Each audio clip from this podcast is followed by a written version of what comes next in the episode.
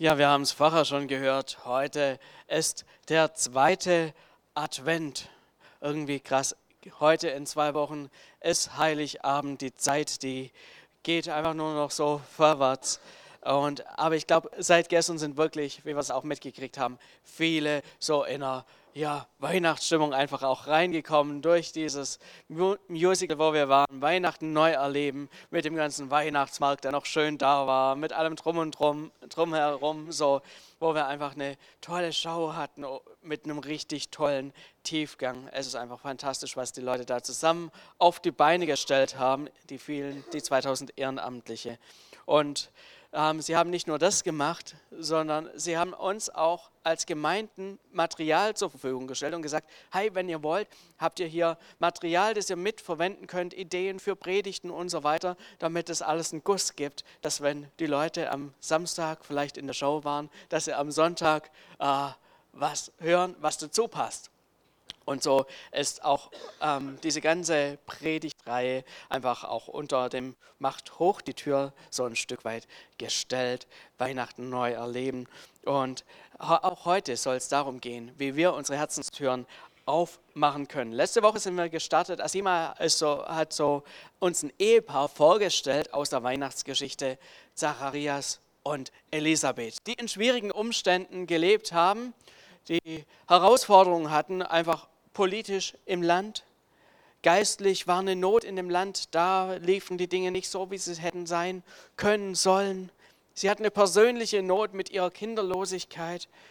Und es ging darum, in diesem Ganzen, wie wir sie so kennengelernt haben, die Herzenstüren nicht zu verschließen, zuzumachen. Nochmal an dieser Stelle danke an Markus und Antje, die hier dieses tolle ähm, ja, Herz uns hier gebaut haben mit den Herzenstüren, das uns doch einfach vor Augen malt, um was es hier geht. Und bei diesen ähm, Zacharias und Elisabeth haben wir einfach so ein Stück weit gelernt, was es mit Gottes Timing so auf sich hat. Sie, sie hatten ja schon so für sich so alle Hoffnung verloren gehabt. Ah, und trotzdem hat Gott so ihre Geschichte, die Geschichte mit ihnen geschrieben. Und heute wollen wir aus der Weihnachtsgeschichte nochmal andere Personen uns ansehen ähm, die so eine ganz komplett andere Geschichte hatten als die beiden von letzter Woche. Und wir hören dazu aus Matthäus 2, aus der ähm, Weihnachtsgeschichte, einen Ausschnitt von Video. Film ab. Ja, der Bibeltext einfach mal bis hierher an dieser Stelle. Bevor wir jetzt gemeinsam so, auch so ein bisschen tiefer diesen Text uns anschauen, ähm, muss ich mit euch mal so ein bisschen eine dicke Staubschicht von diesem Text mal runterholen. Ich glaube, so manches Mal haben wir hier, ja, haben sich da so ein bisschen ein paar Mythen angesammelt rund um diese Geschichte, wo wir uns einfach so ein bisschen, ja, ein Bild vor Augen haben, was wir so in der Bibel eigentlich gar nicht finden. Umgangssprachlich haben wir es ja heute von den drei Weisen aus dem Morgenland oder auch die heiligen drei Könige. Und wir haben durch den Clip jetzt einfach schon so ein paar Bilder auch äh, vor Augen, dass wir uns das ganz gut vorstellen können. Aber die Frage ist, was waren das eigentlich für Männer? Was haben die denn eigentlich gemacht? Und wenn man so die unterschiedlichen Bibel, äh, Bibelübersetzungen aufschlägt, kriegt man schon so ein bisschen mit, äh, es ist gar nicht so einfach, was die ganz genau waren. Der eine spricht von Sterndeuter, der nächst, die nächste Übersetzung von Magier, dann ist auch von Zauberer und allem Möglichen äh, so die, die Rede. Und die Frage ist dann, äh, was waren das denn eigentlich für Typen? Diese Männer haben schlichtweg Sterne beobachtet. Die haben Sterne beobachtet und darin irgendwelche Nachrichten von Gott oder den Göttern erhofft und haben da so eine Art Horoskop draus gebastelt was bedeutet es denn da, was da am Himmel ist?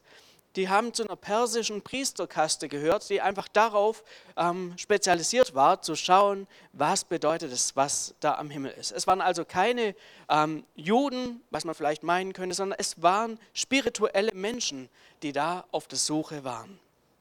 Und im Laufe der Geschichte hat sich um diese Männer noch eine ganze Reihe an zusätzlichen Dingen so entwickelt, wo man dann plötzlich äh, beispielsweise im 5. Jahrhundert plötzlich draufgekommen ist und gedacht hat, na, das waren nicht nur drei Sterndeuter, das müssen drei Könige gewesen sein, weil äh, die haben ja Geschenke, Gold, Weihrauch, Myrrhe. Ach, das waren sicher Könige, die da gekommen sind. So sind aus den drei Sterndeutern drei Könige geworden. Und im 8. Jahrhundert ähm, sind plötzlich sogar die echten Namen aufgetaucht. 800 Jahre später. Plötzlich wusste man, dass die Kaspar, Melchior und Balthasar hießen, ähm, also drei Könige mit den Namen. Und was dann im Laufe der Zeit auch rausgekommen ist, dass zwei davon eher europäisch ausgesehen haben und einer schwarz war, oder? Und so sind die heiligen drei Könige auf dem 6. Januar, der ist natürlich auch noch, den wissen wir auch mittlerweile, am 6. Januar gelandet. Aber was wissen wir denn wirklich? Eigentlich waren es einfach drei Sterndeuter. Und hier außenrum müssen wir einfach mal so ein bisschen diesen ah, Staub wegkratzen, der sich so im Laufe der Zeit dann noch mit angesammelt hat. Woher sind die Männer gekommen? Ich habe euch mal eine Karte mitgebracht. Das Land im Osten. Das kann mehrere Sachen bedeuten. Heide, hast du vielleicht gerade die Karte für uns? Genau. Hier, man sieht hier an der linken Seite ist ähm, das judäische Gebiet mit Jerusalem, Bethlehem und dann ähm, hier in der Mitte drin ist Babylon und Susa und so weiter und heutiges Irak, Iran, man weiß nicht ganz genau, wo sie hergekommen sind. Einfach aus diesem östlichen Bereich, da gibt es so gewisse Hauptrouten, wo Leute unterwegs waren, wo man denken könnte, okay, so könnte das gewesen sein. Ähm, vielleicht sind sie auch in der Mitte gestartet rund um Babylon, man weiß es nicht genau. Also die Männer sind auf jeden Fall da vom Osten, ähm, dann auch so entlang, meistens sind die entlang den Flüssen, äh, Euphrat und Tigris, äh, aufwärts ähm, waren sie unterwegs so heutiges Syrien durch und Libanon und dann eben Richtung Süden runter. Ähm, so, das waren die Haupthandelsrouten. Das weiß man heute, dass man da, dass da die meisten unterwegs waren, so wie damals schon 2000 Jahre früher oder noch, noch früher ähm, Abraham auch unterwegs war. So diese ähm, bekannten Routen. Ja, wir haben noch weitere Vorstellungen, so wie das damals war, wo wir uns noch mal so ein bisschen äh, überlegen müssen, war das tatsächlich so? Wir haben ja so dieses Bild, dass zu jeder guten Krippe, die wir heute haben, ähm, gehören die drei Weisen mit dazu, die dann schon so mit im Prinzip im Stall mit drin stehen und Jesus dann so neben den, ähm, neben den Hirten noch Geschenke bringen. Aber es tut mir leid, ich muss euch hier so ein bisschen, wie soll ich sagen, vielleicht von der Romantik, die es da außenrum so ein bisschen gibt, hier und da noch ein bisschen einen faulen Zahn ziehen.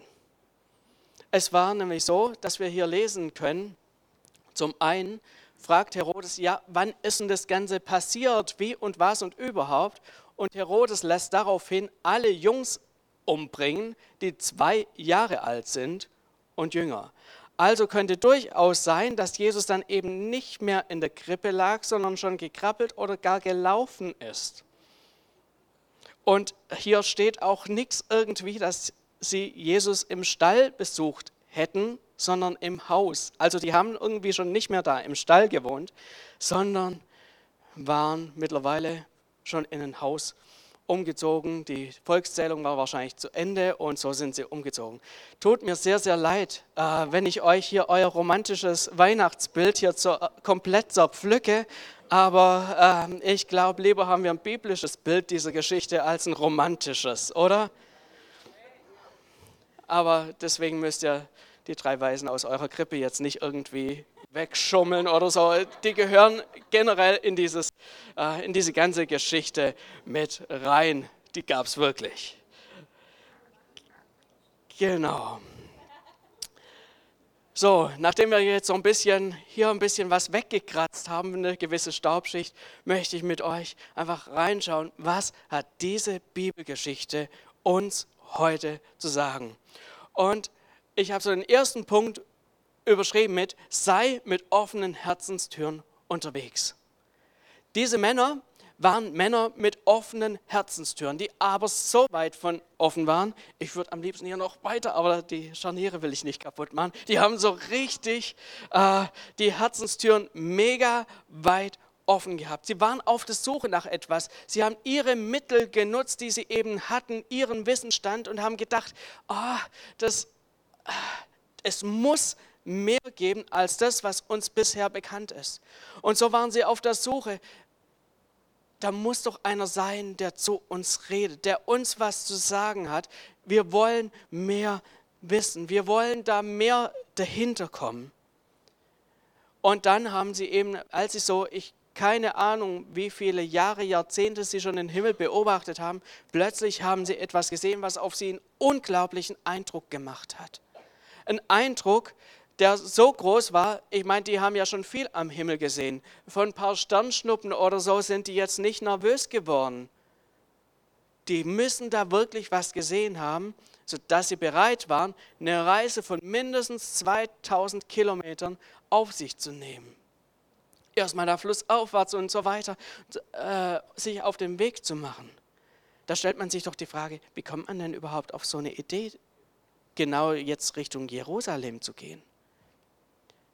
Es war so, dass ungefähr 600 Jahre vor Christus war es so, dass Jerusalem eingenommen wurde ähm, und alle schlauen Köpfe, die irgendwie was in der Birne hatten, hat man deportiert und mit nach Babylon genommen. Ihr kennt die Geschichten von Daniel und seinen Freunden und so weiter. Das waren schlaue Menschen, die im Glauben tief verwurzelt sind. Und manche von diesen Menschen sind nie mehr nach Israel, nach ähm, Jerusalem zurück, sondern haben sich dann eben dort in der Fremde niedergelassen. Und es waren Juden, die ihren Glauben dran festgehalten haben. Und durchaus ist so auch der jüdische Glaube in anderen Ländern bekannt geworden. Und es muss wohl so gewesen sein, dass auch diese Männer darüber wussten. Sie wussten über die Juden und wussten da, was es bei, mit denen auf sich hat und so weiter.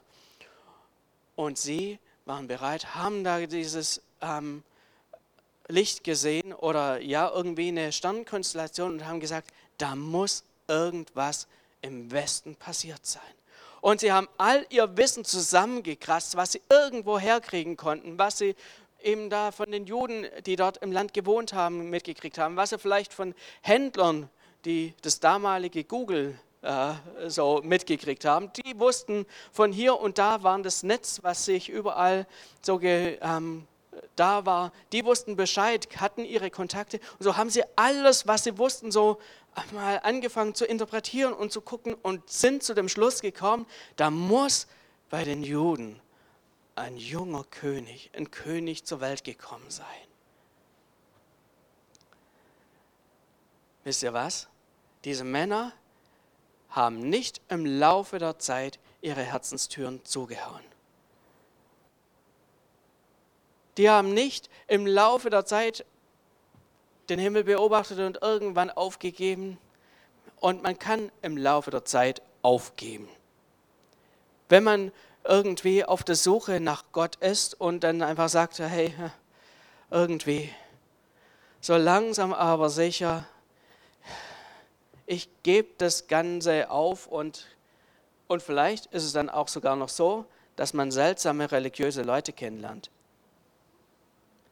Irgendwelche Leute, wo man denkt, so will ich nie werden. Komm, lass uns hier mal ganz beim Menschlichen bleiben. Gott mag es ja irgendwie schon geben, aber machen wir mal einen Haken dran und sicher ist sicher, wir können ja noch so ein bisschen die Herzenstür offen lassen, falls irgendwas ist. Diese Männer waren genau das Gegenteil. Sie waren einfach bereit, ihre Herzenstüren offen zu halten in dieser ganzen Zeit der Suche. Und ich glaube, das können wir von ihnen lernen, dass wir unsere Herzenstüren immer offen halten. Dass wir uns nicht zufrieden geben mit dem, wo Gott uns bisher hingeführt hat. Dass wir nicht damit zufrieden sind mit dem, was wir bisher kennen und wissen, sondern dass wir sagen, ich glaube, es gibt sogar noch mehr. Gott hat mehr. Vielleicht bist du auf deiner Suche nach Gott noch relativ am Anfang und hast noch gar nicht ihn richtig gefunden dann bleib dran. Und wenn du ihn gefunden hast, gib dich mit dem, was du schon über Gott weißt, nicht zufrieden. Mach, komm nicht an den Punkt, dass du einen Haken dran machst und sagst, ja, reicht mir. Diese Männer haben sich nicht mit irgendeiner Ahnung zufrieden gegeben. Da muss irgendwie was sein. Die haben auch nicht irgendwie am nächsten Tag, als sie die Sterne gesehen haben, sind sie nicht irgendwie zusammengesessen, oh, jetzt waren wir doch ein bisschen gestern Abend sentimental und ah, haben wir uns ein bisschen viel eingeredet, sondern sie sind dran geblieben und sind tatsächlich, haben sich auf den Weg gemacht. Und so möchte ich auch dich wirklich ermutigen. Halt die Augen offen nach mehr von Gott. Und ich glaube, Gott liebt es, wenn wir mit solchen offenen Herzenstüren unterwegs sind und ihn suchen. Das ist was, was uns oft fehlt. Wir machen es uns manchmal so gemütlich äh, und ja, wie soll ich sagen, geben uns mit dem Status quo zufrieden. Diese Männer waren bereit, die Reise ihres Lebens auf sich zu nehmen, um Gott, um diesen König, diesen neugeborenen König, wo sie noch gar kein genaues Bild vor Augen hatten, dahin zu ziehen. Soweit einfach mal der erste Punkt, sei mit offenen Herzenstüren unterwegs. Und so den zweiten Punkt, den ich möchte ich überschreiben mit, halte die Herzenstüren offen, wenn alles anders wird. Die Männer, die waren dann also unterwegs, mussten sich aufmachen, haben diese Riesenreise angetreten Richtung Jerusalem, hatten ja von der Bedeutung dieser Stadt gehört, hatten ihre Bilder im Kopf, wie was da wie sein wird und sein sollte, haben von dem weltberühmten Tempel gehört und sie waren mit Erwartungen unterwegs.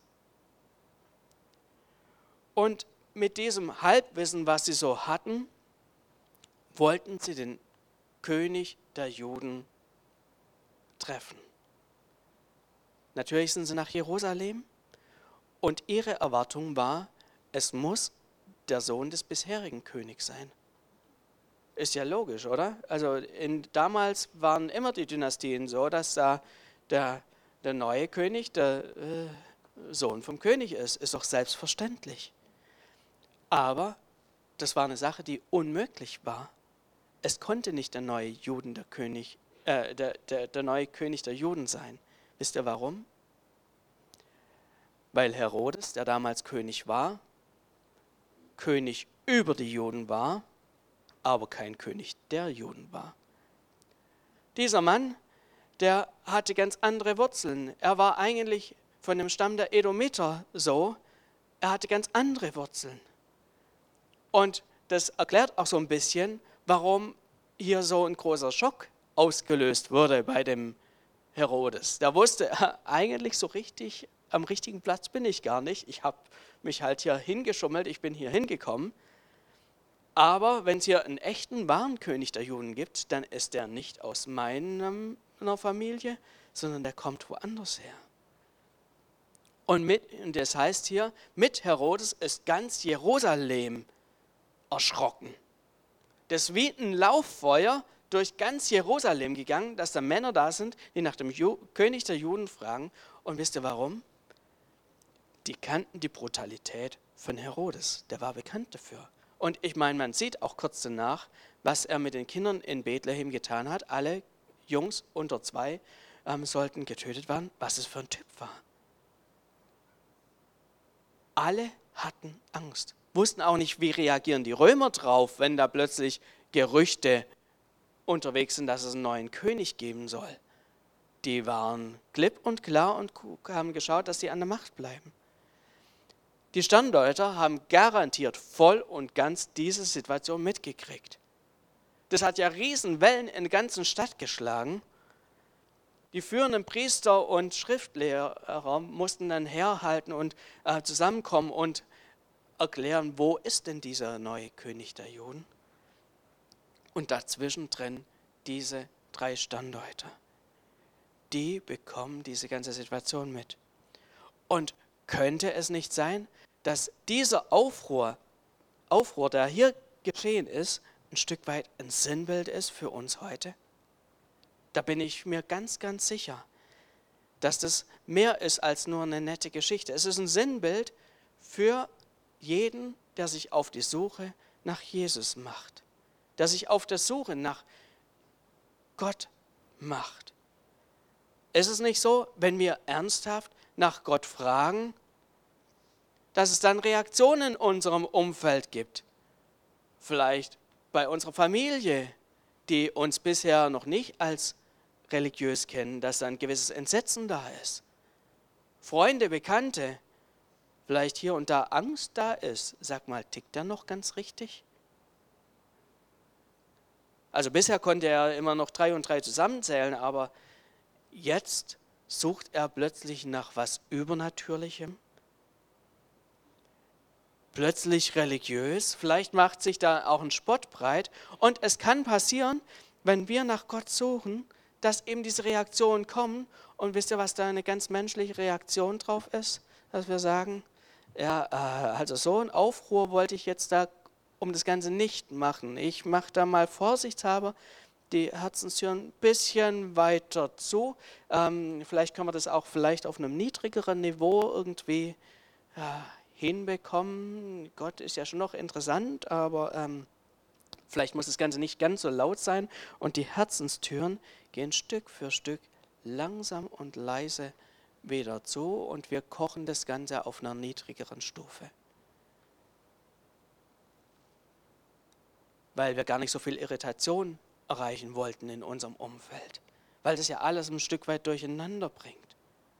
Und die Frage ist, wie reagieren wir darauf? Machen wir da diesen stillen Rückzieher? Oder halten wir unsere Herzenstüren weiter offen und sagen, hey, ich habe da was erkannt. Ich habe erkannt, dass Gott dahinter steckt. Und auch wenn das vielleicht für mein Umfeld hier und da vielleicht ein bisschen komisch wirkt, ich lasse meine Herzenstüren offen, weil ich diesen, ich habe da gemerkt, da ist was und dem will ich hinterherkommen. Es ging weiter, dass letztlich diese drei ähm, Sterndeuter weitergezogen sind nach Bethlehem. Und dort in Bethlehem haben sie Jesus gefunden. In einer kleinen Familie, in einem kleinen ärmlichen Dorf, als kleines Kind von Handwerkern wisst ihr was? Das muss für diese Männer wirklich ein Riesenschock irgendwie auch gewesen sein. Du machst dich auf die Suche nach dem König der Juden Du packst das Beste ein, was du hast an Geschenken. Äh, du, das ist eine richtig feierliche Delegation, die da loszieht. Es hat was von Staatsbesuch. Du erwartest, du gehst da in Jerusalem zum König und triffst da den kleinen König der Juden, ähm, wirst weggeschickt und landest bei jungen Eltern, äh, die vielleicht gerade 20 waren, wenn überhaupt, und landest dort in so einem kleinen Kaff in äh, einer ärmlichen Situation. Aber sie sind bereit, dahin zu gehen, werfen sich vor Jesus nieder. In der damaligen Zeit bedeutet das einfach so auf die Knie gehen und die Stirn bis zum Boden runter, um einfach als Zeichen, ich demütige mich vor diesem, dieser Person. Ich bin bereit, mich ihr zu unterwerfen. Das machen diese Männer. Und ich glaube, wir können da von diesen Männern unglaublich was lernen. Auch in die Richtung, wenn deine und meine Vorstellungen nicht erfüllt werden. Und wir alle haben ja unsere ähm, Erwartungen und Vorstellungen, wie Dinge in unserem Leben laufen sollen oder auch im Glauben, wie sie sein sollen. Wir haben Vorstellungen, haben so eine Ahnung, wie das sein sollte. Und wir können von diesen Männern lernen, wenn Dinge anders sind. Dass wir unsere Herzen nicht einfach zuklatschen, sondern sie offen lassen. Dass wir nicht sagen, hey, äh, nicht Jerusalem, sondern da im Kaff. Nee, das kann nicht sein. Wir sollten bereit sein, unsere Herzenstüren offen zu halten, wenn Dinge anders kommen, wenn sie unseren Vorstellungen nicht entsprechen, wenn Gott uns vielleicht einem Ort begegnen will, wo wir denken, der passt nicht. Wenn Gott uns auf eine Art begegnen will, wo wir denken, äh, nee, das passt nicht. Oder wenn vielleicht Gott auch noch Menschen benutzt, wo wir denken, also die passen eigentlich gar nicht in mein, in, in mein Raster rein, sollten wir trotzdem offen bleiben, unsere Herzenstüren offen lassen, weil Gott manchmal so anders handelt, als unsere Vorstellungen sind. Und genau das können wir bei diesen drei Männern lernen. Die haben König in Jerusalem erwartet und sind in Bethlehem, in einem ärmlichen Dorf, in einer ärmlichen Familie gelandet und haben trotzdem sich darauf eingelassen, ihre Herzenstüren offen gelassen, um Jesus zu begegnen. Und das möchte ich dir für die kommende Woche, die jetzt die Adventszeit mitgeben. Lass deine Herzenstüren auf. Sei zum einen nicht zufrieden mit dem, was du bisher erlebt hast. Das Lobpreisteam kann schon mal auch nach vorn kommen. Sondern mach dich auf wie die Sterndeuter. Sei bereit, einfach Gott hinterher zu sein, mehr ihn zu erkennen, eine Begegnung mit ihm zu haben. Mach dich auf die Reise und halte deine Herzenstüren offen, wenn alles anders kommt, als du es erwartest. Lass dich von Äußerlichkeiten nicht ablenken, sondern mach dich auf die Reise und bleib dran, diesem Gott zu begegnen. Er möchte dir begegnen. Und ich möchte an dieser Stelle einfach euch auch die Möglichkeit geben, darauf zu reagieren. Und ich lade euch ein, dass wir uns alle einfach mal die Augen schließen und gerne auch mit aufstehen, wenn ihr möchtet. Jesus, ich danke dir für dieses Beispiel, was du uns gegeben hast, hier mit diesen drei Sterndeutern, die so bereit waren, ihre Herzenstüren offen zu halten, dich zu suchen. Die diese weite Reise gemacht haben und auf ganz andere Dinge gestoßen sind, als sie sie erwartet haben. Dran geblieben sind, bis sie dich gefunden haben. Vielleicht hast du gerade auch so das Gefühl, dass Gott an deine Herzenstür klopft und dich dazu herausfordert, deine Herzenstür wieder weit aufzumachen, bereit zu sein für ihn. Dann nimm doch einfach jetzt diese Möglichkeit an. Leg deine Hand auf dein Herz und sag, Gott, ja, ich will meine Herzenstür für dich aufmachen. Ich will dich neu suchen ich will mich nicht von Äußerlichkeiten ablenken lassen, sondern ich bin bereit, einfach dich zu suchen.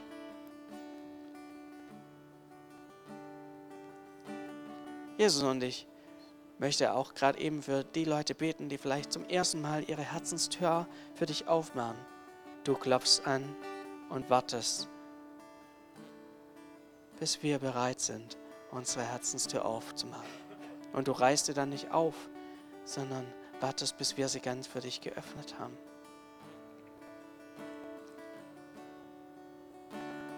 Jesus, wirke du ein Herzen, dass wir bereit sind, sie aufzutun.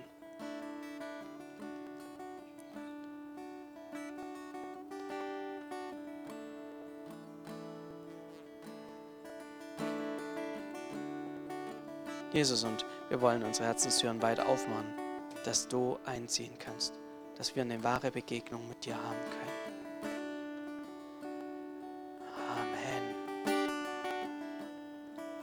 Dieser Stelle möchte ich einfach auch auf das, die Möglichkeit hinweisen, wenn du merkst, hey, du möchtest zum ersten Mal so deine Herzenstür aufmachen für Jesus. Komm nach dem Gottesdienst gerne auf mich zu, wir können gerne drüber reden. Das ist die beste Entscheidung seines Lebens da nicht unterwegs Halt zu machen, sich nicht von Äußerlichkeiten ablenken zu lassen, sondern zu sagen, ja, ich lasse mich auf diesen Jesus ein. So wollen wir auch gemeinsam als eine Antwort auf dieses Rufen Gottes, was er uns so bringt, einfach auch gemeinsam singen, macht hoch die Tür.